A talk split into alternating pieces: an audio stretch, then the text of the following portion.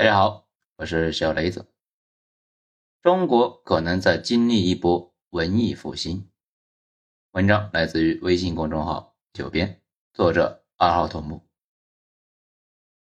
咱们教科书里呢，一直有个逻辑：欧洲古代是超级黑暗的，突然间来了一波文艺复兴。复兴完了之后呢，说是老百姓从封建神权下解放了出来，然后有了后来的大爆发。有了大航海，有了工业革命，这个逻辑呢，咱以前一直没太明白。不过呢，最近这几年突然理解了。我们都知道，中世纪是野蛮黑暗的，教会呢控制着一切。这其中，教会呢最坏的一个手段，就是对生命意义的解释。每个人自从懂事起，都会忍不住问自己一个问题：人这一辈子呢，活着到底为了啥？如果是一个印度人，那肯定是来修来世的，下辈子呢做个婆罗门；如果是一个欧洲中世纪的人，那肯定是上天国，这辈子呢要禁欲，要少花钱，甚至呢不花钱，最好啊能够捐给教会，死后就可以上天国。具体天国是啥样的，他们呢也不太能够说得清楚，反正呢就是很好，那谁都想上天国。那大家可能就纳闷了呀，这有啥问题吗？其实呢，也没啥大问题。人有点追求，有点信仰，那也挺好。但是呢，这就有个问题，这种观念呢，把整个社会给锁死了。你想一想啊，你赚了钱，你要禁欲，坚决不花，并且呢，这种观念不止你一个人，所有人都这样想。那如果街边开了个奶茶店，开了个饭店？那也就没人去了，这些店呢，用不了多久也就倒闭了。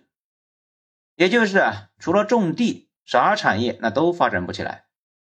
教会呢，告诉大家啊，就应该好好攒钱，啥也别想，等快死的时候啊，把钱捐给教会，去盖高耸入云的教堂，去建那一些大穹顶。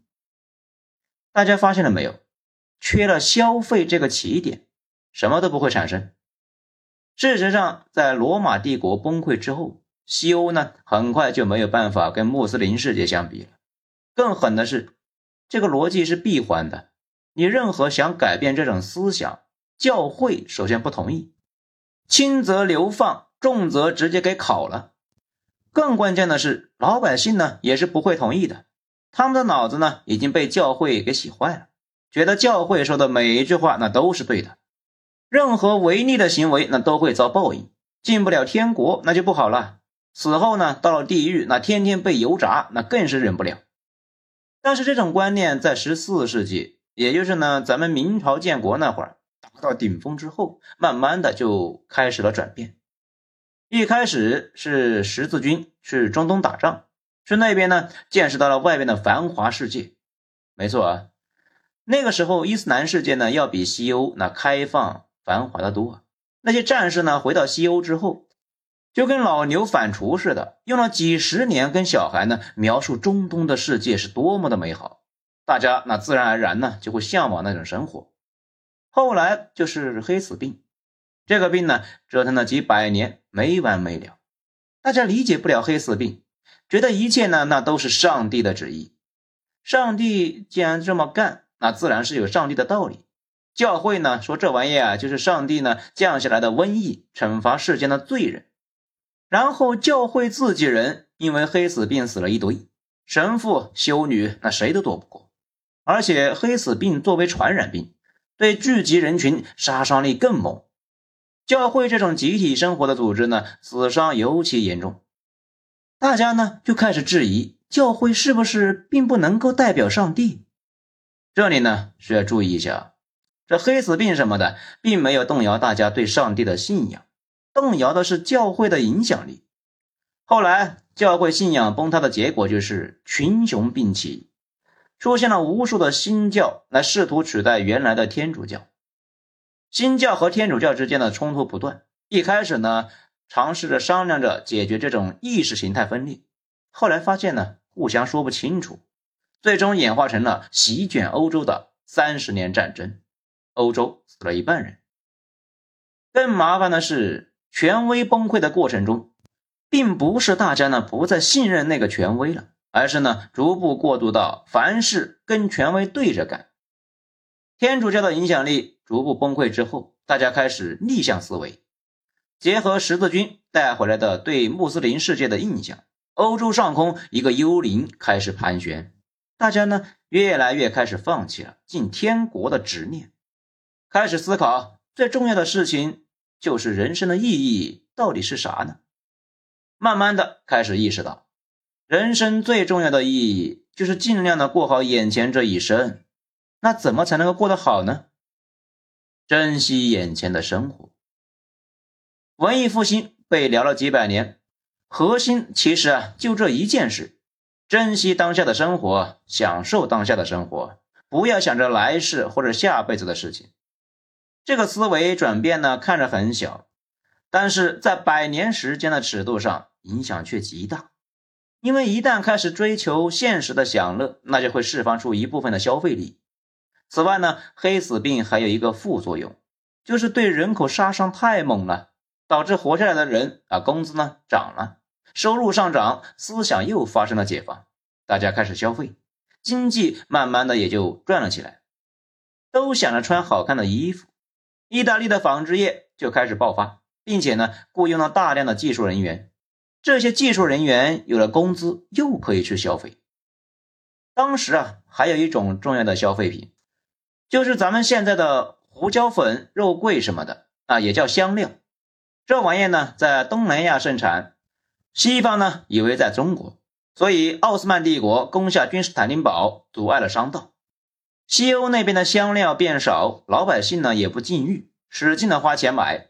香料价格上了天，这也导致呢脑子灵活的一部分人开始啊探索新航道，寻找通往东方的商道。这次的开拓之旅那是非常非常艰难的，在随后的上百年里面，出去一趟回来呀，基本都得死一大半。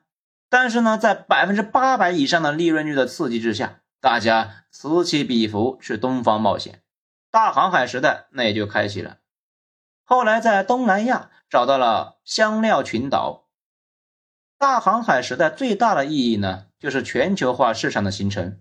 更关键的是，大家的需求越来越刁钻。比如，那谁会知道老百姓呢超级热爱烟草？这玩意呢，最早发现于美洲。欧洲人呢，一抽上之后就停不下来，并且啊，愿意支付很高的费用。英国最早呢，就是靠烟草赚到了第一桶金。此外，还有郁金香，这玩意呢，最早是奥斯曼豪门的御用花卉，被欧洲引进之后，大家呢都想在家里面摆几只。后来，尽管发生了郁金香泡沫，但是啊，郁金香一直呢都是河南的支柱产业。现在河南啊还能够靠卖郁金香每年赚一大笔。此外，很多人都知道黑奴贸易。那欧洲人带着黑奴去美洲干嘛去了呢？哎，没错啊，种棉花。种了棉花呢，拉到英国织布，做成纯棉衣服，取代之前的亚麻材质。纯棉这个事呢，现在没啥意义了。毕竟呢，中国是全世界最大的纺织品生产国，在咱们小时候呢，这玩意呢算是奢侈品。那更别说几百年前了。这如果让传统天主教看了呀，那太堕落了。不好好穿亚麻衣服，还抽烟，还在家里边摆花，简直是玩物丧志。但是呢，正是这些乱七八糟的玩物丧志的东西，构成了大航海时代的贸易网络。早期的全球化主要呢，也是买卖这些以享受为目的的消费品。英国帝国海军维护的商道呢，运输的那就是棉花、烟草和香料。织布过程中，另一条未曾设想的道路呢，在大家面前徐徐展开。当时大家呢，想买纯棉衣服的人那太多了。英国人把半个国家的人拉到伦敦等大城市呢，搞纺织。可是这么多人住在城里面，冬天取暖那成了问题，把周围所有的树呢都砍了个干净。依旧是不够啊，只好大规模挖矿。在挖矿过程中呢，实在是解决不了排水问题，矿主出大价钱悬赏排水方案。漆黑潮湿的矿坑里面孕育了人类历史上最伟大的东西——蒸汽机。后来，蒸汽机呢又用在了纺织机上面啊，继续呢织布做衣服。所以说，如果观察文艺复兴以来的六百多年，人类在很短的时间里面来了个飞跃，从农业文明过渡到了工业文明，从落后的封建制度过渡到了现代社会。其中呢，最核心的推动力就是对现实生活的美好向往，想吃好吃的，有了大航海时代。想穿好衣服，有了蒸汽机；向往诗和远方，有了电影和汽车。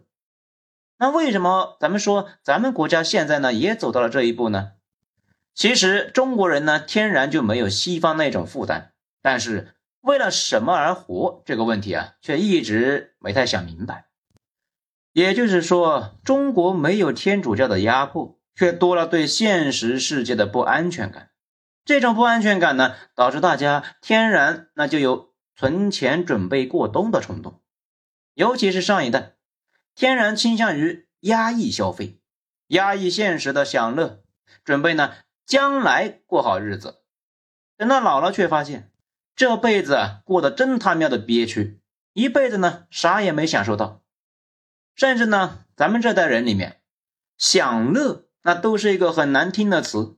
这可能一方面呢是之前太穷，需要呢从思想上扼杀任何浪费行为；另外一方面，我们早期受苏联东正教文化的影响，崇尚保尔那种呢圣徒式的人物，觉得呢必须得受苦才能踏实。这就是为啥中国啊天然有通缩趋势，因为大家呢都忍不住倾向于存钱过冬。我们生产的东西呢，自己消费不了多少，总依赖海外购买力。海外购买力呢稍微走弱，我们就得通缩。此外，不少人呢有一种人上人的执念，你成不了人上人，啊，那你一辈子活该过得憋屈。最后呢，大家一起努力，几乎所有人那都是输家，因为人上人那本来就是排位赛呀，不可能所有人都赢。最终胜出者只能是一小部分人。不过很明显，最近这些年观念呢正在发生明显的变化，主要也是经济减速之后，之前的吃读书的苦、做人上人这个路径呢，差不多就那样子了。靠读书翻身本身就是越来越难，原因呢倒也不复杂。以前能翻身。那也不是因为知识呢有多有用，纯粹是因为大学生稀缺呀。现在呢，赛道上挤满了人，想出头那也就越来越难。不是说那今后呢知识无用了，而是说全社会的预期呢都在大幅下调。更关键的一条啊，越来越多的人呢意识到了一个问题：这辈子是很短的，真正能享受生活的时间就更短了。不能像牲口一样过一生，完全可以算一下。对于绝大部分人来说，那怎么都得毕业吧？毕业之后自己有了工作，自己赚钱自己花。这个时候呢，已经二十二了。而且我们知道啊，尽管寿命很长，可能呢到了五十来岁已经玩不动了。也就是你从一毕业就尽量去做自己想做的事情，也就二十来年够你折腾的。比较惨的是，咱们的小伙伴里面呢，很多啊已经是三十好几了，其实并没有享受过生活。现在，上有老，下有小，五十岁大限转眼就来了，这辈子大概率要浪费了。有小伙伴呢就纳闷了呀，这如果都追求享乐，那会不会影响了阶级跃迁？哎，这个呢，咱也不懂。咱们呢，并不是在这里呢宣扬一种生活方式，而是呢描述所见。不过啊，咱们有一个明显的感触，就是你最终呢能不能胜出，最重要的一条就在于你是不是在享受你做的事。这就是一个互为因果的循环啊！你做某件事情很擅长啊，做起来呢也不累，就能够比别人走得远得多啊。积累了更多的经验之后，更加擅长。这也就是为啥这两年出现大量的学历呢很差却能够赚到大钱的网红，原因他也不复杂。论读书，他不如你；论口条，你和他呢差了十万八千里。咱们还知道啊，有人减肥十年，积累了丰富经验，靠帮人家减肥呢，年入大几百个 W 的，未来可能呢变成一种模式，或者说啊已经来了。不要用你的苦力去挑战别人的兴趣。几乎呢，所有混得好的人，你看着他呢辛苦，其实啊他根本不苦，并且呢乐在其中，这也才能走得更远。更直接一点说呢，每个人的爆发点大概率呢就是自己最喜欢、最激情、做起来呢最毫不费力的那部分。或者啊，可以换句话说。如果你在自己擅长并且充满热情的领域那都打不赢的话，你在别人擅长的领域能打赢吗？那你可能会说，那我啥都不擅长，是不是就一辈子平庸呢？有没有一种可能，咱们百分之九十的人本来就平庸呢？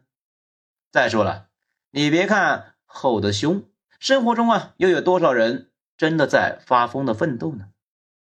绝大部分人其实呢就是纠结啊，既不甘心又没有行动力，想去做想做的事情又放不下，口号呢喊得震天响，可无论资质还是努力呢都是个中等，在纠结中混过了最黄金的日子，然后结婚生子，这辈子转眼就过去了。而且大家不知道发现没有，哪怕北京、上海这些地方。晚高峰呢，只有一个，那就是六点、七点，地图上啊一片红。八点以后呢，路上就基本不堵了。周末那些办公园区呢，也空空荡荡的。九九六并不是常态，大部分人没那么上进，只是呢嘴上啊喊得凶，放不下人上人的执念，却没有相应的行动路线和心力。最后呢，准备无痛发财，搞投资。一把输光，也有慢慢输光的，所以呢，咱们说啊，中国现在呢，明显处在一个节点，大家可能啊是意识到了读书奋斗之类的东西啊，性价比越来越低，开始呢重新思考生活的意义，而且中国呢现在跟几十年前不一样，哪怕一九七八年，中国的人均 GDP 呢只有撒哈拉以南的三分之一。现在呢，已经有足够的资源，让每个人不再为温饱发愁。来换个思路，以前大家那么执着于往死里卷，那主要也是呢底线太低了，比非洲还低。稍微卷慢点的话，就没法活了。现在人均一万多美元，那早就过了那个时期了。其实呢，大家去 B 站呢看一看现在那些爆款文案，类似什么啊，最完美的牲口。三无青年啊，这就是呢，无贷款、无婚姻、无后代啊。日本抢先福，韩国内测福，能吃苦就有吃不完的苦。哎，这些呢，你看就知道，观念呢变化很大了。只是啊，咱们这些八零后中老年人后知后觉，而且呢，咱们不觉得啊这些观点堕落。我的理解是，努力让生活精彩起来。尽量呢去做想做的事，你可能同时收获幸福和事业。如果生活呢过得跟牲口一样，大概率呢既没有幸福也没有事业。而且现代国家不是靠牲口建立的，个体既是生产的主体，更是消费的主体。我没有办法描述什么样的生活才精彩，不过呢很确定的一点就是，尽量多做自己喜欢的事情。尽量呢去想一想这辈子最想做的事情是啥，列个清单啊，慢慢的去实现。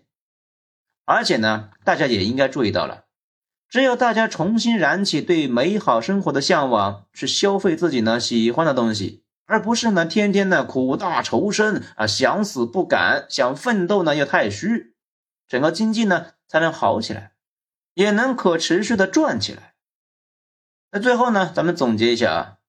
现在呢，已经具备了让每个人幸福的资源和条件，具体能不能过好，那可能就是一个心态的问题了。我们正在经历中国的文艺复兴，越来越多的人放下纠结，享受当下的生活，思考真正想要的是啥。玩的时候不要纠结，努力的时候呢有干劲。每个人都能够追求到真正想要的，自下而上的幸福，社会才能够实现幸福的最大化。好，今天的内容以上，谢谢收听。喜欢的话可以转发给朋友或者是家人。我是小雷子，咱们下章见。